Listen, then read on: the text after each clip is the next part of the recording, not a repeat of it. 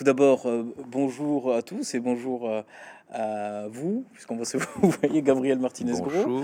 Oui, oui, oui. Évidemment, convention oblige.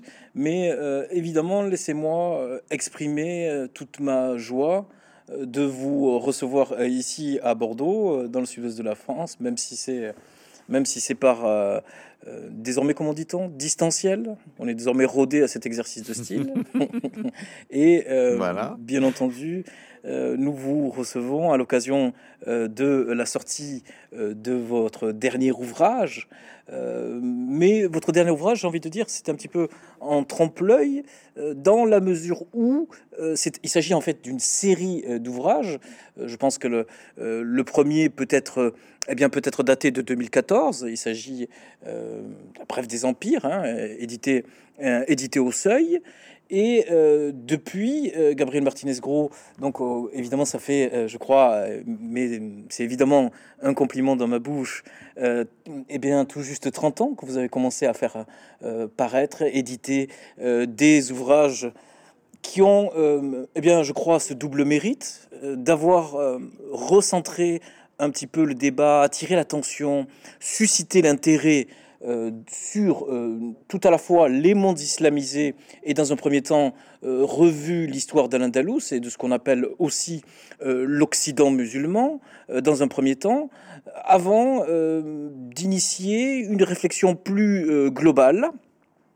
Et il faut bien dire, c'est un élément, je crois, extrêmement, extrêmement important, euh, que vous êtes un des rares euh, historiens euh, qui ambitionnait de créer un système ou de penser en système, évidemment en établissant de la cohérence, évidemment en ne vous cantonnant pas, surtout après les, à partir des années 2010, au seul monde musulman, ou plus exactement, comme je viens de le faire, le pluriel est de rigueur, les mondes islamisés, et euh, évidemment, en se basant euh, sur l'auteur euh, qui n'a jamais cessé depuis le 19e siècle de fasciner, et à juste titre, Ibn Khaldun, donc auteur du 14e siècle de l'ère commune, de, eh bien, du 8e siècle de l'Égir, eh bien, vous avez, je crois, avec ce dernier ouvrage, donc la traîne des empires, sous-titré Impuissance et religion, porté à incandescence, Hein, incandescence, un concept, celui, eh bien, celui d'empire. Hein, celui d'empire, euh, où vous discutez, euh, pied à pied euh, des, concepts aussi problématiques, aussi difficiles et ardus à, eh bien, à étudier, analyser, que sont bien les empires, les forces tribales qui les sous-tendent, initiales, si on reprend euh, évidemment le schéma, euh, le schéma khaldounien euh, désormais bien connu, bien connu, un peu beaucoup grâce à vous depuis, depuis les années 2000, il faut bien le reconnaître. évidemment, la religion, les empires, et donc cette volonté, cette, eh bien, cette, ce désir, j'ai envie de dire, chez vous, de penser l'histoire en termes de système. Hein, qui est désormais une démarche, une démarche qui est devenue rare. Euh, il faut bien dire, euh, dans euh, la génération qui est la mienne, car évidemment, comme vous et à l'instar d'Ibn Khaldun, je pense l'historiographie et non pas l'histoire en termes de génération. Et il faut bien dire que la génération qui nous précède, je le reconnais volontiers, et je tiens évidemment ça comme, un défi, comme une gageure, et quand même, pour dire les choses de façon un peu prosaïque, plus forte d'un point de vue dialectique. Euh, très euh, nettement, on sent bien euh, que la génération à laquelle j'appartiens a sans doute pâti d'un manque de formation en philosophie notamment, Hein, évidemment, euh, toute la pensée hegelienne euh, qui avait euh, connu un second ben, regain d'intérêt grâce à l'enseignement de Jean Hippolyte, on va dire à partir des années 50 hein, principalement, évidemment, a essaimé, a diffusé et a permis à toute une génération eh bien, de, eh bien, de porter, comme je l'ai dit tout à l'heure, à incandescence un certain nombre de concepts, de penser en termes de notions, de systèmes. évidemment, c'est de cela dont il s'agit.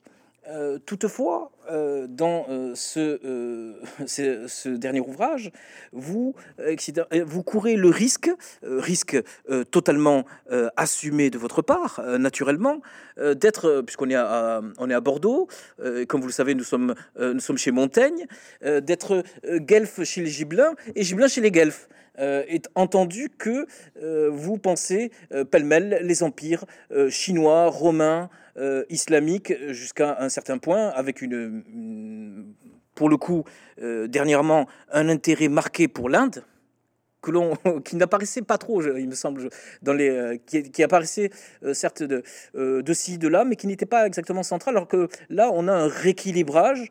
Alors peut-être est-ce le fruit ou la conséquence bien des derniers développements de la politique internationale et des événements terribles qui marquent qui marquent l'actualité. Mais euh, évidemment, c'est de cela dont il s'agit. Et euh, juste euh, après cette longue ou trop longue introduction, étant moi-même toulousain à Bordeaux et donc gibelin chez les Guelfes, je suis évidemment beaucoup trop bavard. Et je vais laisser la parole, mais juste pour commencer, dans cette envie de penser l'histoire en termes de système, dire de façon schématique que ce, ce livre propose le schéma suivant euh, les royaumes combattants, donc qui est euh, un emprunt à euh, l'histoire, l'histoire de la Chine, les royaumes combattants dans un premier temps, dans un deuxième temps les empires et enfin en trois, si je puis dire, puisque c'est un schéma tripartite, une sorte de triptyque, eh bien les religions. donc je vous cède la parole, cher Gabriel, c'est à vous. Voilà, merci beaucoup Mehdi et euh, merci pour cette euh, très brillante introduction qui n'était pas trop longue à, mon goût. En tout cas, je crois que vous avez bien situé les, choses, euh, très bien même. voilà, bon, en deux mots, ces trois temps sont destinés évidemment à faire comprendre au lecteur comment on passe des empires qui ont été euh, le sujet essentiel de mes livres précédents, aux religions. En fait, il faut supposer un troisième temps initial, euh, un, premier temps qui est celui des royaumes combattants. Le, le temps des royaumes combattants, c'est celui du rassemblement, des violences nécessaires à la constitution militaire bien sûr, euh, des empires. Alors le mot, comme vous l'avez dit très bien, est tiré de l'historiographie chinoise. Euh, on appelle période des royaumes combattants la période qui s'étend en Chine du 5e siècle avant Jésus-Christ jusqu'à la réalisation de l'empire euh, par les Han au, début du, à la fin du 3e siècle avant, avant Jésus-Christ. Mais on peut considérer comme des royaumes combattants équivalents ou homologues aux royaumes combattants de l'époque chinoise des 5e, 3e siècles avant Jésus-Christ, les cités grecques, qui sont des royaumes combattants qui préparent les conquêtes d'Alexandre le Grand, la conquête de, l'Empire perse, ou encore les, la période républicaine à Rome, en gros entre le euh, début des guerres puniques euh, au IIIe siècle de notre ère et le 1er siècle avant Jésus-Christ, lorsque euh, l'Empire romain est totalement réalisé sur l'ensemble de la Méditerranée. Ce sont donc des, des, des, périodes de rassemblement de la violence, de conquête, mais aussi étrangement euh, de démocratie, on va le dire au sens le plus large du terme, de d'importance ou de pertinence du rôle politique des peuples dans la mesure où ces peuples sont mobilisés militairement et dans la mesure où ils sont mobilisés militairement, dans la mesure où ils se battent, ils ont en général leur mot à dire.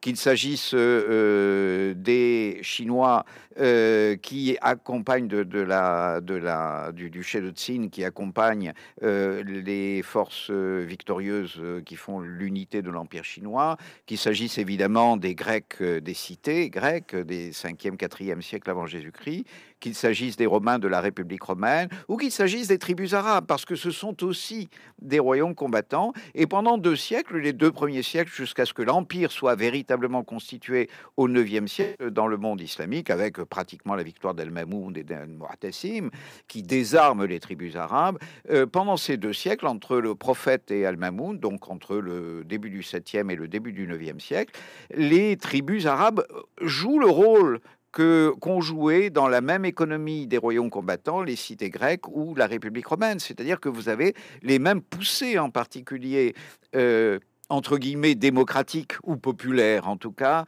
euh, au détriment des, élites que vous observez de la même façon dans la République romaine ou dans, euh, ou dans les cités grecques. Et puis euh, vient le temps de l'Empire, les peuples sont désarmés puisque désormais l'Empire est constitué dans ses, dans ses frontières. Il est désormais fondamentalement, comme j'avais tenté de l'expliquer déjà dans des livres antérieurs, une réalité à la fois pacifique, pacifiante et accumulatrice, accumulatrice en particulier de capital et de population, la population étant une, une des formes du capital en quelque sorte, c'est une euh, réalité d'économie prospère, mais de profond désarmement et de profond dessaisissement euh, des euh, capacités d'action populaires, des capacités d'action euh, des tribus, des clans, des familles, de tout ce qui fait solidarité et qui avait assuré le succès des royaumes combattants.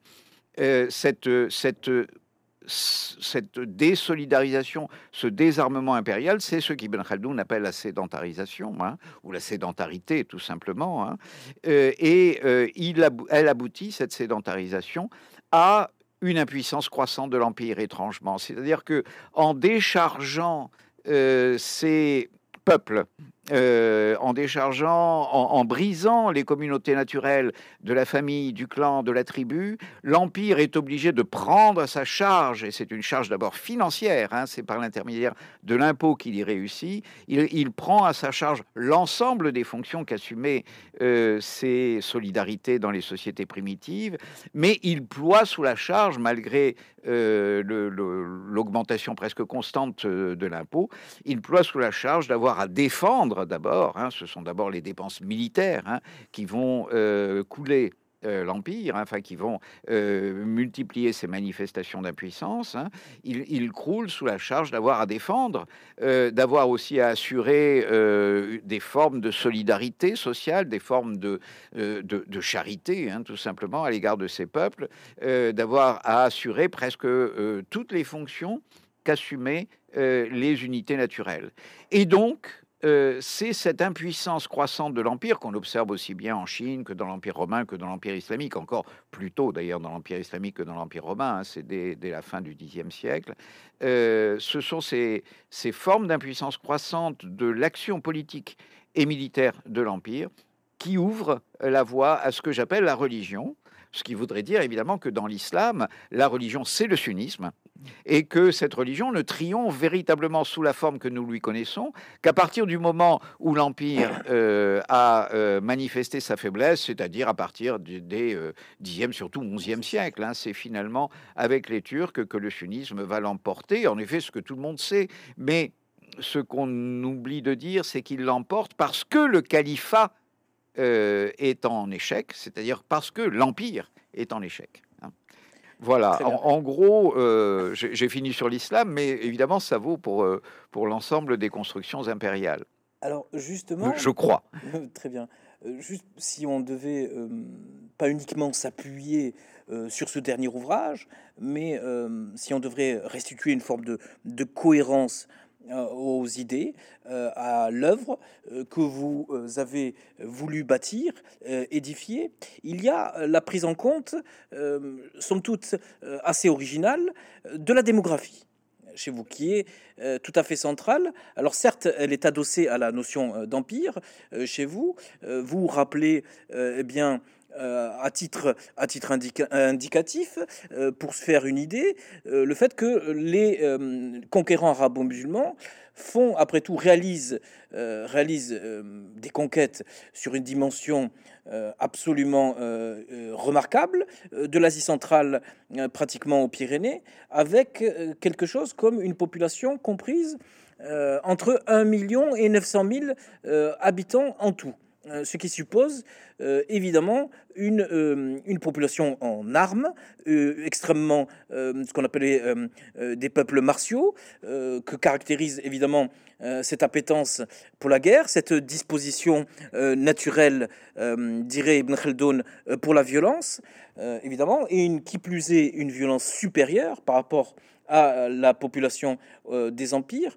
Donc évidemment, comment resituerez-vous cette, eh ce paramètre, ce paramètre dont vous avez rappelé à juste titre qu'il est fondamental, qu'il est essentiel, celui de la démographie, là où justement, pour ce qui concerne l'islam, euh, cette histoire, l'historiographie du monde musulman, on va dire depuis euh, sa renaissance au XIXe siècle, euh, quelque part située entre Antoine Isaac de Sassy et Ernest Renan, avait été pour l'essentiel l'histoire de la pensée, c'est-à-dire un élément extrêmement, extrêmement abstrait. Vous, vous prenez à bras le corps les variables tout à la fois démographiques, économiques, notamment à travers, à travers la question ô combien importante de l'impôt, hein, évidemment, euh, des taxes. Donc évidemment, où situez-vous exactement cette variable démographique Et euh, pourriez-vous euh, expliquer davantage, s'il vous plaît, quel usage vous avez choisi, vous avez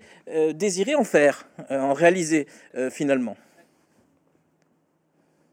Absolument. Alors c'est tout à fait une variable euh, fondamentale et même encore aujourd'hui, hein, ce que la plupart euh, de nos analystes, euh, de nos économistes tentent à ignorer, trop à mon, à mon goût et à mon sens. Hum, pour Ibn Khaldoun, c'est la variable majeure. Il est probable que le fameux mot Omran, vous savez, qui définit la nouvelle science, euh, à ses propres yeux, hein, qu'il a, qu'il a mis au point, mm, et qu'on traduit en général par civilisation, pourrait se traduire de la même façon par, ou dans bien des cas en tout cas, euh, dans ces textes, par population ou par démographie. Et Ibn Khaldoun est contemporain de la peste. Hein, c'est tout simple. Il a euh, vu comment s'effondrer le revenu fiscal, en particulier euh, des États qui lui étaient arrivés de servir, en particulier le, Maroc mérinide ou le, les Abdelwadid de Tlemcen. Et, donc, il, était particulièrement sensible à ces questions démographiques. Pour lui, il y a euh, parmi toutes les différences euh, qui séparent le monde qu'il appelle bédouin, c'est-à-dire le monde de, la tribu et de la violence dans une certaine mesure, et le monde sédentaire, c'est-à-dire le monde du désarmement, de la pacification et de la prospérité économique et de l'efficacité économique, il y a une différence considérable, c'est que le monde euh, sédentaire est un monde de population dense et que le monde bédouin est un monde de population très clairsemée, hein, évidemment. Alors donc, je crois qu'il a tout à fait raison. Je crois que euh, on peut considérer qu'il n'y a pas d'empire avant qu'une certaine masse critique de population euh, ne soit présente sur la Terre et en certains points de la Terre. Hein, euh, très évidemment, il faut une dénivellation de population pour faire empire. Et cette dénivellation de population, elle n'apparaît qu'au Moyen-Orient, en gros, vers le 6e, 5e siècle avant Jésus-Christ. J'avais déjà situé, à tort ou à raison, dans des livres antérieurs l'empire perse achéménide comme le probablement le premier empire du monde, hein, le, premier empire de, de, l'histoire. Euh, c'est à partir du moment où euh, l'empire existe, c'est-à-dire à partir du moment où le processus de désarmement et de sédentarisation de l'empire en vue d'une meilleure prospérité euh, des peuples et des sujets existe, que les invasions entre guillemets, barbares existent aussi. Hein. Les barbares n'existent qu'en fonction des, ou les bédouins n'existent qu'en fonction des sédentaires. La violence n'existe qu'en fonction du désarmement. Hein. Ce sont des couples euh, qui sont euh, euh, absolument contemporains. On ne peut pas imaginer des conquêtes aussi brutales que celles des Arabes ou celles d'Alexandre le Grand, si vous préférez, parce que c'est aussi Alexandre le Grand, une conquête bédouine. Hein, des Macédoniens ou des tribans de l'empire euh, de l'empire euh, perse. On ne peut pas imaginer des conquêtes aussi victorieuses, aussi brutales, aussi rapides, sans que sans, sans concevoir que les populations qui sont conquises sont des armées.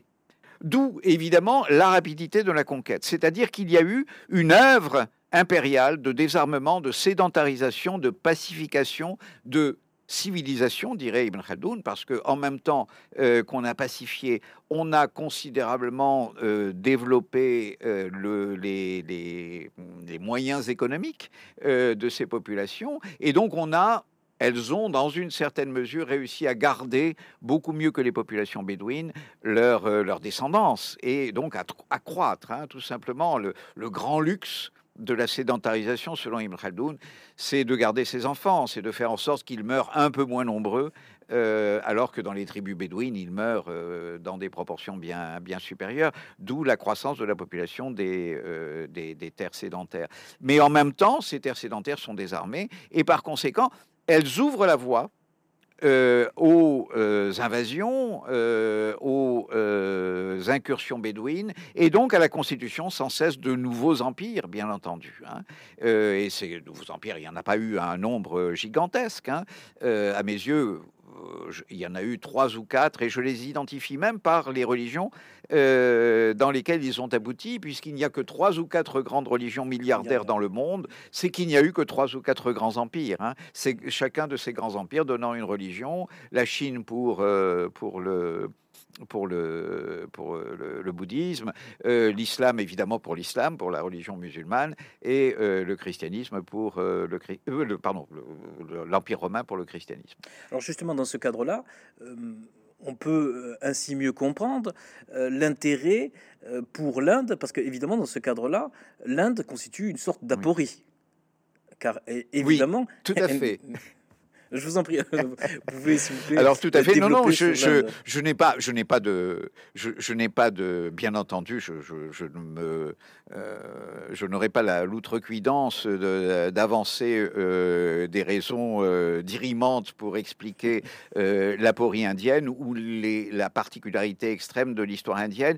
Simplement, je voudrais rappeler que en réalité, chacun de ces empires et chacune de ces religions, de ces religions, par conséquent, a une histoire très particulière Et que euh, finalement, on ne peut pas comparer l'histoire du bouddhisme en Chine, celle du christianisme en Occident, où l'empire a disparu avec l'empire romain et ne s'est jamais reconstitué euh, dans ses structures impériales fondamentales, et l'histoire euh, de l'islam où l'empire s'effondre avec le califat et permet, avec, donc au 11e, 12e siècle, et permet la, la, la, la le, triomphe pratiquement du, sunnisme, mais où l'empire ressurgit euh, en particulier aux époques modernes, avec les deux, grands, les deux ou trois grands empires que sont l'Empire ottoman, l'Empire séfévide en Iran et l'Empire euh, indien. Alors, pour ce qui concerne l'Inde, euh, ne, fuyons pas la question, vous avez raison de la poser. Mon hypothèse, c'est que, comme dans les autres cas, euh, la religion, c'est-à-dire l'hindouisme aujourd'hui, hein, est la conséquence de l'empire, mais d'un empire qui n'a pas été constitué par des forces hindouistes. Ce qui a constitué euh, l'empire indien, ce, sont les invasions musulmanes à partir du, du 12e, 13e siècle, euh, qui s'achèvent au 16e siècle avec l'immense empire moghol. lequel cède le relais ensuite à l'Empire britannique, lequel cède le relais à l'Inde indépendante, et c'est finalement probablement à l'époque britannique, hein, au 19e siècle, que naît à partir de l'immense diversité des sectes, des castes, euh, des euh, convictions religieuses et surtout des pratiques religieuses euh, des, des, hindous, hein, une catégorie bien, bien identifiée tant par les musulmans que par les britanniques, que naît une religion unique, ou en tout cas une religion qui se considère aujourd'hui comme unique, qui est l'hindouisme. Et en ce sens, l'hindouisme serait bien le produit d'un empire, comme les autres euh, grandes religions de, ce monde, sinon que cet empire n'a pas été construit par les hindous. C'est là qu'il y a... Euh, comme d'habitude dans l'historiographie, hein, toutes les historiographies sont des trucages. Hein. donc il y a un il y a une forme de trucage, si vous voulez, dans euh, l'historiographie telle que la présente aujourd'hui euh, le, mouvement nationaliste indien. Hein. C'est-à-dire que ce ne sont pas les hindous qui ont construit euh, l'empire indien, mais les musulmans et les britanniques qui leur ont succédé. Et à partir de cette construction de l'empire indien, de cette unité faite de l'Inde, s'est dégagée une religion unique des hindous qui est l'hindouisme. Euh, d'ailleurs, je, profite de l'occasion pour, pour faire remarquer que le BGP euh, aurait initié une procédure pour, euh, cas, je crois, rarissime, pour déclassifier le Taj Mahal en tant que patrimoine mondial reconnu par l'UNESCO. compte tenu ah que, je, ne savais pas. compte tenu que le Taj Ça ne m'étonne malheureusement pas, mais je ne bien, savais pas. essentiellement, radicalement anti-hindouiste, enfin du moins non incorporable dans le roman national indien que vous venez d'évoquer si, si brillamment. alors évidemment par rapport à votre démarche, votre volonté de penser l'histoire en termes de système, où exactement euh, et comment, euh, vous allez le dire, parce que naturellement la tarte à la crème, vous savez, euh, pour les historiens, c'est la problématique, la tension entre eh bien continuité, continuité, une sorte de continuum et rupture. C'est du moins ainsi que l'on le présente, vous savez, à n'importe quel étudiant de licence. Et évidemment, comment vous vous introduisez des ruptures, des mutations, dans la mesure où le schéma euh, explicatif à toutes les apparences euh, d'un euh, de relevé de l'histoire cyclique. Alors je sais bien que cela confine presque aujourd'hui à l'invective. penser l'histoire en termes de évidemment cyclique. Hein, Tout à fait. C'est un petit peu la certaine Donc évidemment, on voit dans votre raisonnement apparaître le, le problème que pose et la rupture induite par l'émergence de l'État-nation par la problématique, la substitution de l'armée de conscription à celle de mercenaires que vous avez, euh, que vous avez évoqué, mercenaires euh, qui étaient euh, dans leur majorité issus de ces marges des empires, de ces périphéries, de, vous diriez-vous, je crois, ces dépotoirs d'empire, n'est-ce pas? Et évidemment, dans son humour, naturellement. Et évidemment, comment faites-vous intervenir les ruptures? Notamment, dans votre raisonnement, c'est tout à fait, euh, tout à fait frappant. Il y a l'État-nation, mais par exemple, euh, l'émergence, vous y faites un petit peu allusion. eh bien, subrepticement, à l'émergence de sociétés disciplinarisées, hein, un petit peu sur, sur le mode qu'avait mis en avant en son temps Foucault dans Surveiller punir, c'est-à-dire l'apparition quasi simultanée de l'hôpital, du lycée, de la caserne, euh, évidemment, et, euh, et aussi, euh, peut-être ça sur un autre plan, plus, plus dialectique, aussi sans doute plus ardu à manier, l'émergence du cogito propre, qui serait propre ou pas, question encore une fois hautement polémique et ardue, l'émergence du cogito en Europe au XVIIe siècle et aussi, et je n'aurais fini là, je vous cède la parole, naturellement, de ce que Norbert Elias appelait la civilisation des mœurs, c'est-à-dire quelque chose qui serait propre, qui serait en lien avec l'émergence du cogito, l'apparition de euh, l'intimité, la privacy, euh, diraient euh, nos confrères mmh. anglo-saxons. Donc évidemment, mmh. comment introduisez-vous la notion de mutation et identifiez-vous des tournants majeurs par rapport au schéma que vous avez vous-même expliqué en début, lors du début de cette entrevue? C'est effectivement une, très vaste et très importante question. En fait, mon livre est beaucoup plus modeste qu'il ne semble, ne serait-ce et d'abord euh, que parce qu'il ne prend en compte que trois ou quatre euh, expériences impériales. Évidemment, me direz-vous, les plus importantes. Euh, ces trois ou quatre expériences impériales ont presque toujours rassembler une petite moitié de l'humanité au moins, hein. ce qui est évidemment gigantesque. Vouloir expliquer sur 2000 ans la moitié de l'histoire de l'humanité, ça paraît gigantesque, mais ce ne sont que quelques grandes unités euh, dont je fais, comme je le disais, je vous le disais euh, tout à l'heure, dont je fais grande attention euh, de noter les différences qui sont tout à fait décisives. Hein. par exemple,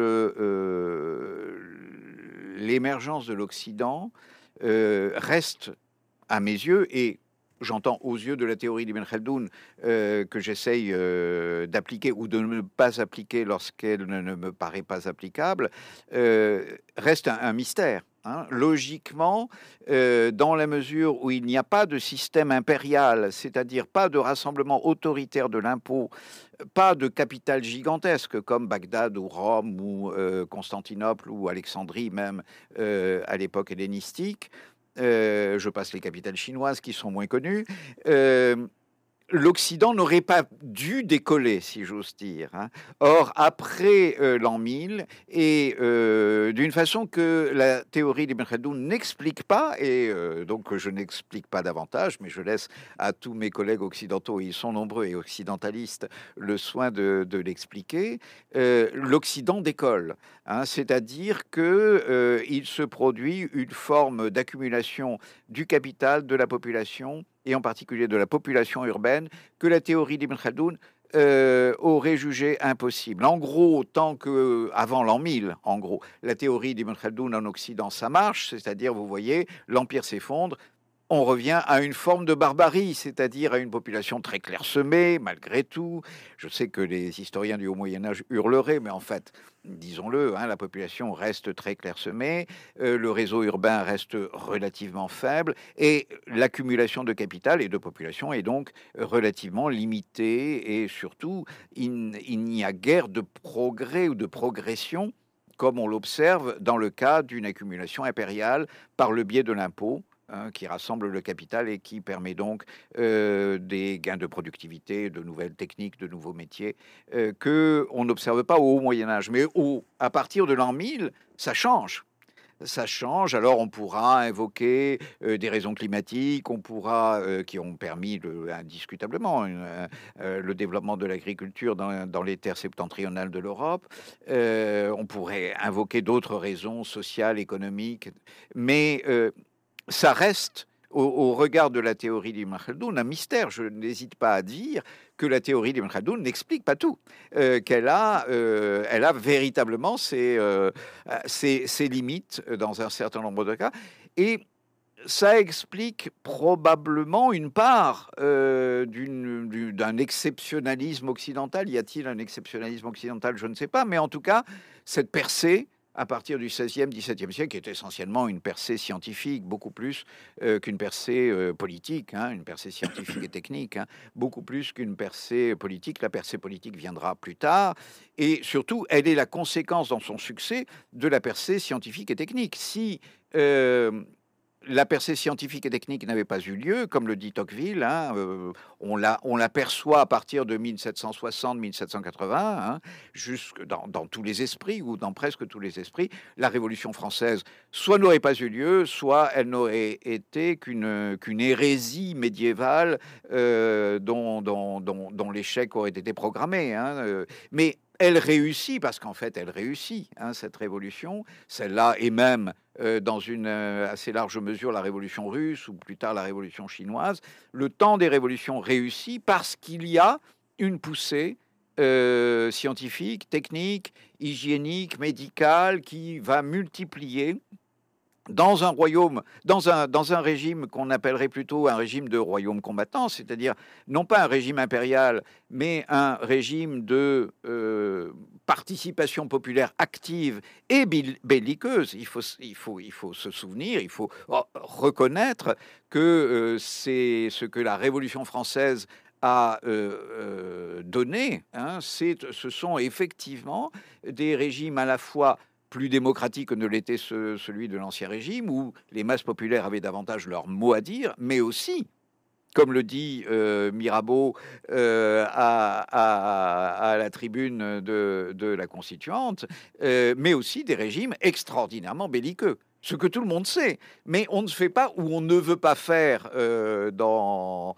euh, dans la correction politique euh, du monde d'aujourd'hui le lien entre les deux. Or, il y a un lien entre les deux, bien entendu. la participation populaire a impliqué une attitude beaucoup plus belliqueuse des entités politiques, c'est-à-dire des États-nations en l'occurrence, au 19e et au 20e siècle, et inversement, hein, cette, cette cette attitude belliqueuse ou ces guerres gigantesques ont exigé euh, des euh, mobilisations de populations qui ont donné à ces populations euh, le droit à la parole, hein, tout simplement. Hein. Puisqu'elles se battaient, elles avaient le droit à la parole. alors, aujourd'hui, nous sommes sans doute à un tournant. Vraisemblablement.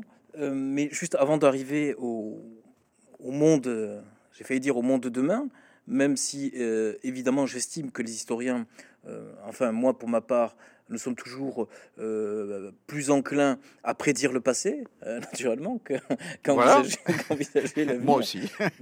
Mais euh, ce que je puis en dire, c'est que, évidemment, la, la faculté absolument neuve, on va dire, entre, à la charnière des 18e, 19e siècles, pour les États ouest européens, la France et la Grande-Bretagne pour l'essentiel d'abord, avant que les autres suivent, de contrôler la totalité d'un corps social, euh, évidemment, euh, vous la reliez à, euh, à l'idée d'expansion, à l'idée de proposer un horizon d'expansion qui aurait évidemment deux niveaux un niveau interne, euh, je l'ai euh, évoqué, euh, de contrôler la totalité d'un corps social tourné vers la guerre, et évidemment vers l'extérieur, là, l'idée de soumettre, de se dilater toujours plus loin, du côté des guerres de l'opium, du Tonkin, de Madagascar, etc., c'est-à-dire sur les, sur les confins du monde. Naturellement. D'ailleurs, faites-vous eh bien votre, euh, est-ce que vous euh, prenez à votre compte l'expression de grande euh, divergence? Qu'on a pu entendre par exemple chez Kenneth Pomerantz, hein, qui a, bon, à partir d'une analyse beaucoup plus économique, économiciste, peut-être dans un sens beaucoup plus restreint que, que l'analyse à laquelle vous vous êtes livré juste à l'instant. Donc évidemment, voyez-vous à travers cela une grande divergence euh, naturellement, qui euh, dirait quelque chose euh, de fondamental sur l'exceptionnalisme de l'Europe de l'Ouest, de ce qu'on a communément appelé l'Occident de l'Ouest, quelque chose, quelque chose comme ça. Il y a de toute façon effectivement une étrange divergence que j'avais peut-être déjà notée dans des livres antérieurs. dans cette union que, dont, l'Occident moderne est euh, le seul exemple, mais finalement, il n'y a que des exemples uniques dans l'histoire, ou presque. Hein, euh, chaque situation est tout à fait particulière. de lien entre les, activités guerrières et les principes ou les tendances démocratiques par conséquent des États-nations européens, d'une part, et d'autre part, leur capacité d'accumulation euh, de richesses et de population, qui est en principe, ou qui était en principe euh, dans les expériences euh, impériales antérieures, caractéristique de deux temps totalement séparés, le temps des royaumes combattants d'abord, puis le temps de l'accumulation de la richesse et de la population dans la période proprement impériale. Là, les deux sont réunis et ça donne des choses extraordinairement divergentes, évidemment. C'est-à-dire que, comme vous le dites, la population est totalement caporalisée. Ce qui correspond au temps impérial. Elle est caporalisée de telle sorte que son efficacité économique, en fait, soit la plus grande possible. Et en même temps, elle vote. Et en même temps, elle décide de son destin. Je ne parle pas du vote d'aujourd'hui, peut-être, mais. Vous faites, euh, allusion au prélèvement à la source euh, que que Macron nous a voilà. non, je, je, oui, oui, oui, oui. C'est là. La, la, caporalisation aujourd'hui se poursuit, évidemment. Hein, euh, c'est une tendance naturelle qui, de, passage des États combattants, des, royaumes combattants euh, à, l'Empire.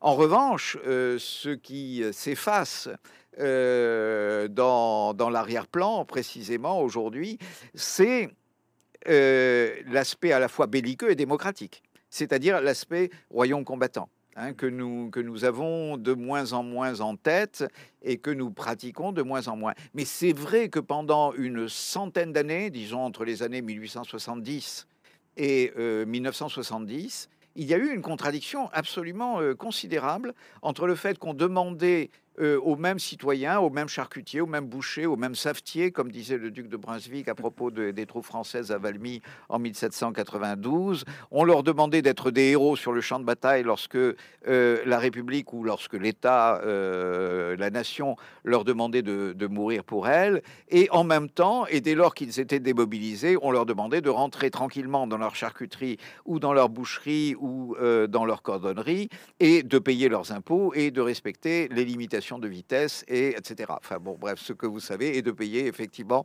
euh, l'impôt par avance. Il y avait là une contradiction qui, était, qui est considérable et qui d'ailleurs explique en partie probablement les fascismes. Hein. Les fascismes, c'est un retour de guerre raté, c'est-à-dire des gens qui ne veulent pas reprendre la vie civile parce que euh, on leur a dit pendant quatre ans vous êtes des héros où, on leur a dit pendant quatre ans, vous allez vous conduire comme des héros. Vos modèles sont des héros.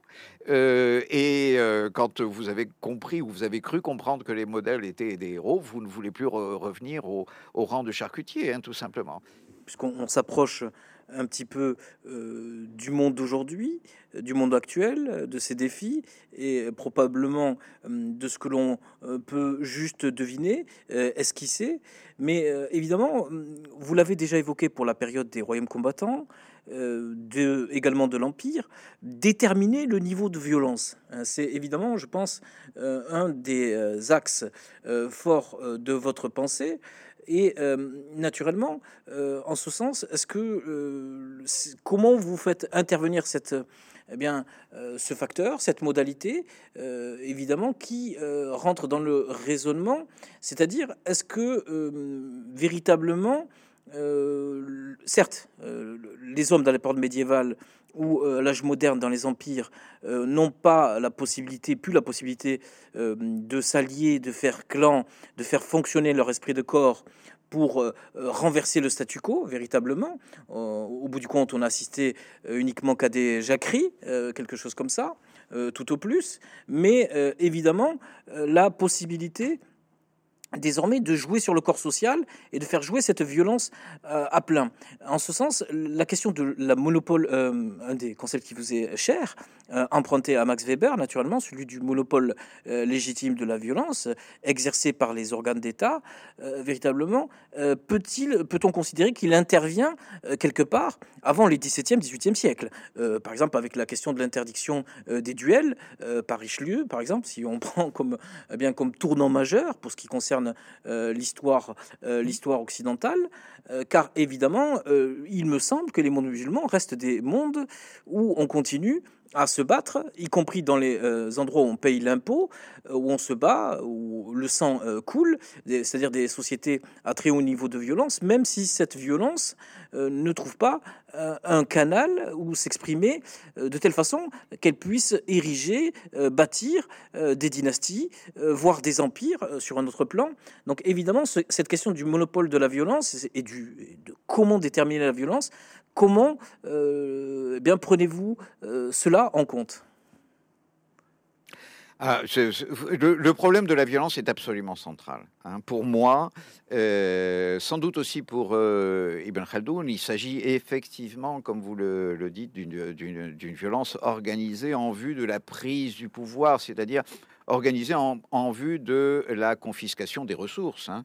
euh, tout simplement. Hein. C'est une violence au départ très pillarde que, dont Ibn Khaldoun nous parle, mais la violence, sa, grande, euh, ce, qu'il comprend euh, parfaitement, je crois, et euh, ce qui est éblouissant et lumineux, c'est que il n'y a pas de violence sans désarmement. Hein. Ce qui caractérise d'abord la violence raldounienne, cette violence qui constitue les dynasties et les États, c'est d'abord le fait qu'un travail de non-violence a été opéré dans les masses productives.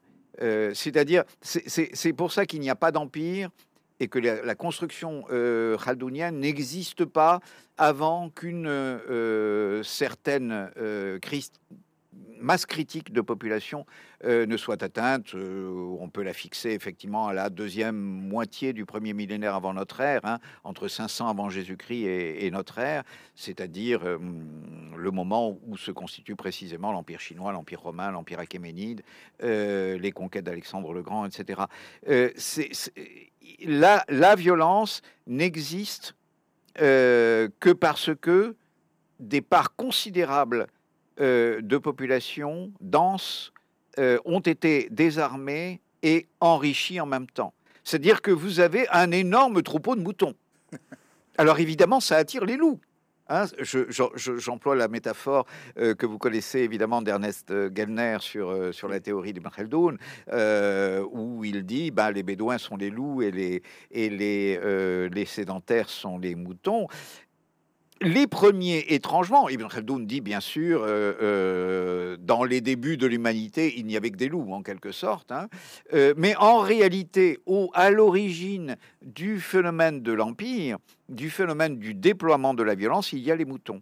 Ce sont les moutons qui constituent les hordes de loups qui les attaquent, qui les attaquent moins pour les dévorer que pour les faire travailler à leur service, en fait, hein, pour les exploiter, hein, bien sûr.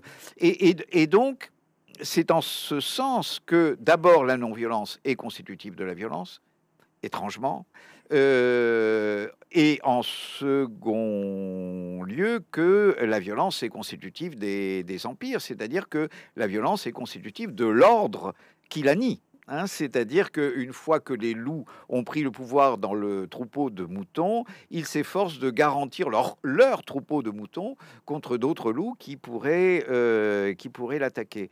Euh, et puis, petit à petit, alors là, c'est le fameux phénomène de la sédentarisation selon Ibn euh, l'esprit de combat de ces loups se, se, dilue dans le troupeau de moutons. Ils deviennent des chiens loups et puis des chiens qui sont incapables de résister, évidemment, aux aux, loups nouveaux qui, viendront euh, pour s'emparer du, troupeau. Donc la, violence est, tout à fait euh, centrale en ce sens que, en particulier, c'est un phénomène anthropique.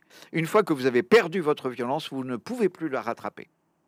Hein, c'est-à-dire qu'il n'y a pas de moyen euh, de, comme le voulait Machiavel, par exemple, pour les Italiens de son temps, hein, il n'y a pas moyen de retrouver euh, euh, le, courage euh, ou l'esprit de combat des ancêtres lorsqu'il est, est perdu. il est perdu à peu près définitivement, et d'autant plus définitivement, et ça c'est vraiment de l'ordre du génie d'Ibn Khaldoun, ce que peu, vraiment très très peu de gens ont pu voir avant lui, et même après lui, cette, cette, cette, ce souci de euh, ou cette perte de violence, cette perte d'agressivité générale de la société, se traduit évidemment peu à peu, et là nous en arrivons pratiquement déjà aux religions, hein, se traduit peu à peu évidemment dans euh, l'état d'esprit, c'est-à-dire que on ne comprend plus à quoi sert la violence quand on vit dans une société non violente. Et, on ne voit plus pourquoi, et c'est tout à fait nous évidemment, on ne voit plus pourquoi euh, la violence ne pourrait pas être éradiquée. Or, en fait, elle ne peut pas l'être. Elle peut être repoussée aux frontières, elle peut être repoussée sur les marges, et là, elle renforce évidemment euh, les marges euh, lupines, hein, les, marges bédouines euh, de, de, la société sédentaire. Et elle peut être donc éradiquée au centre dans la société civilisée et sédentaire, mais la violence ne peut pas être totalement éradiquée partout sur la Terre. Il y aura toujours euh, un, groupe un peu plus violent et qui profitera de sa violence euh, dans le jeu de la société sédentaire, c'est-à-dire dans le jeu euh, du pillage des, ressources de ceux qui sont moins violents que lui. Voilà. En ce sens, estimez-vous que depuis les, les, années 80, et tout particulièrement à partir d'un événement qui a fait date, à savoir la guerre en Afghanistan des années 80, la euh, conception de l'empire, euh, de ses marches, euh, de ses périphéries et l'utilisation des populations périphériques est revenu, a fait un retour en force, peut-on dire, peut-on affirmer, dans les calculs des, évidemment, de ce que l'on qualifie, pourrait qualifier, si on était un tant soit peu complotiste, d'état profond.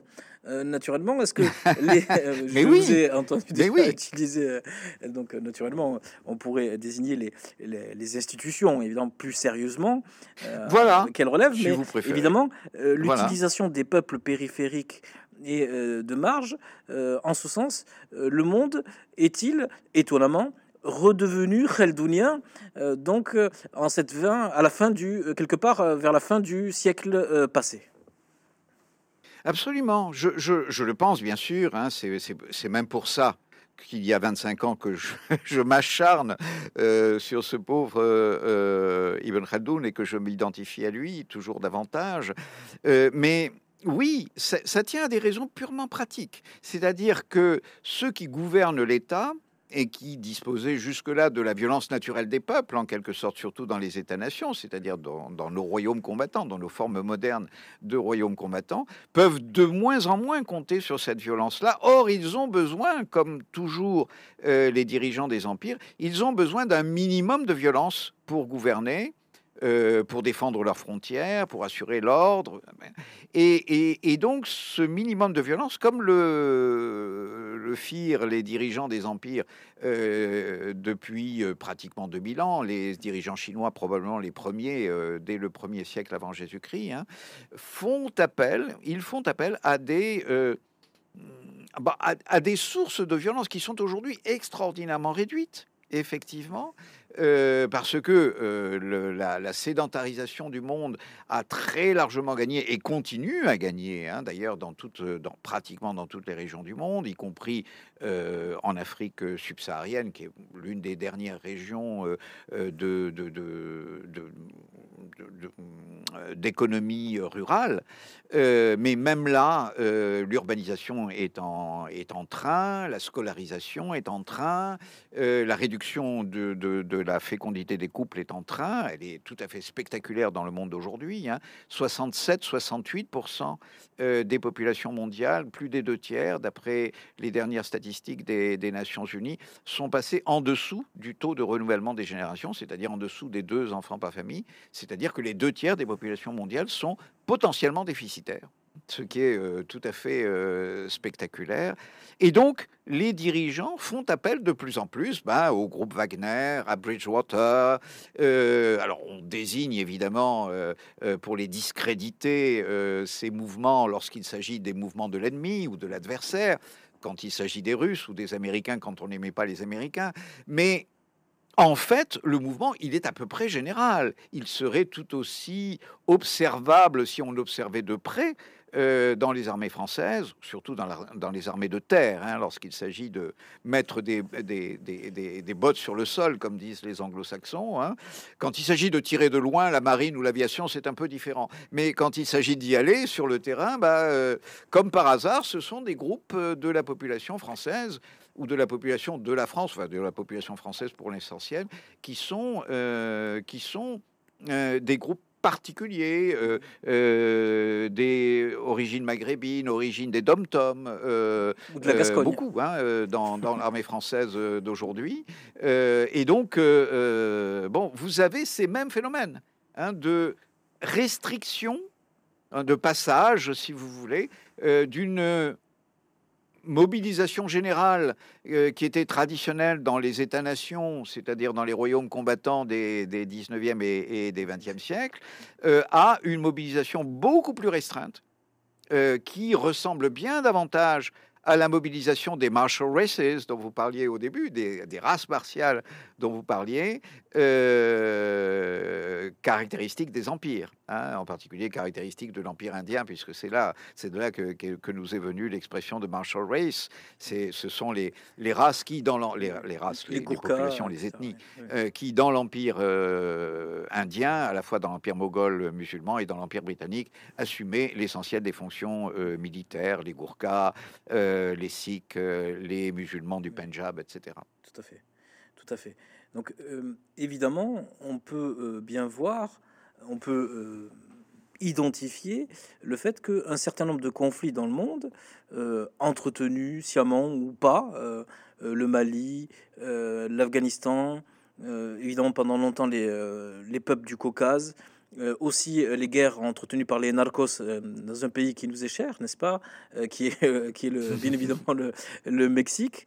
vous avez un certain nombre d'abcès de fixation où tout à la fois les armées nationales s'aguerrissent, d'une part, tout à fait. et, et d'autre mm. part, vous avez des gens qui, sont, qui continuent à être dressés dans la violence et qui sont remarquablement euh, efficaces euh, quand ils sont intégrés avec euh, certainement une petite dose d'adaptation, j'imagine, dans les armées nationales. Voilà. Donc, évidemment, voilà.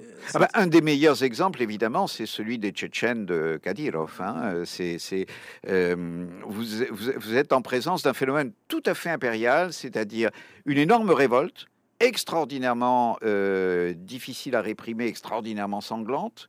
Et au total, euh, la répression de, cette révolte, l'installation euh, à la tête euh, de l'ethnie révoltée d'une hiérarchie, d'une aristocratie favorable à l'Empire, permet à l'Empire d'utiliser ses troupes à d'autres moyens ce qui ne veut pas dire par là que la Russie est un empire, mais il y a là un trait impérial, indiscutablement, mais un trait impérial que probablement elle partage avec, euh, avec d'autres. Hein. Le nombre des, des, latinos à l'intérieur de l'armée des États-Unis est tout à fait considérable.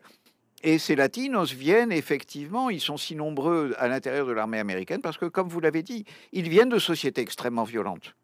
Ils viennent de sociétés où euh, le sens de la violence n'a pas totalement disparu ce que vous disiez à propos des sociétés de l'islam euh, tout à l'heure, ce qui est vrai aussi dans les sociétés de l'Amérique centrale, en effet, hein, au Mexique euh, et dans, au Salvador, Honduras, euh, au Guatemala, etc.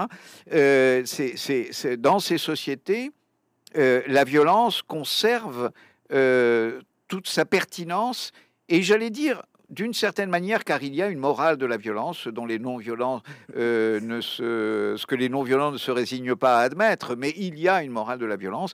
Euh, euh, il y a une morale de la violence qui demeure hein, dans ces sociétés, alors que par exemple dans la société américaine moyenne, elle a pratiquement disparu cette morale de la violence. Alors en guise de conclusion, pourriez-vous, s'il vous plaît, évoquer pour nous eh bien, euh, les perspectives, euh, la naissance, bien entendu, il est trop tôt pour l'affirmer.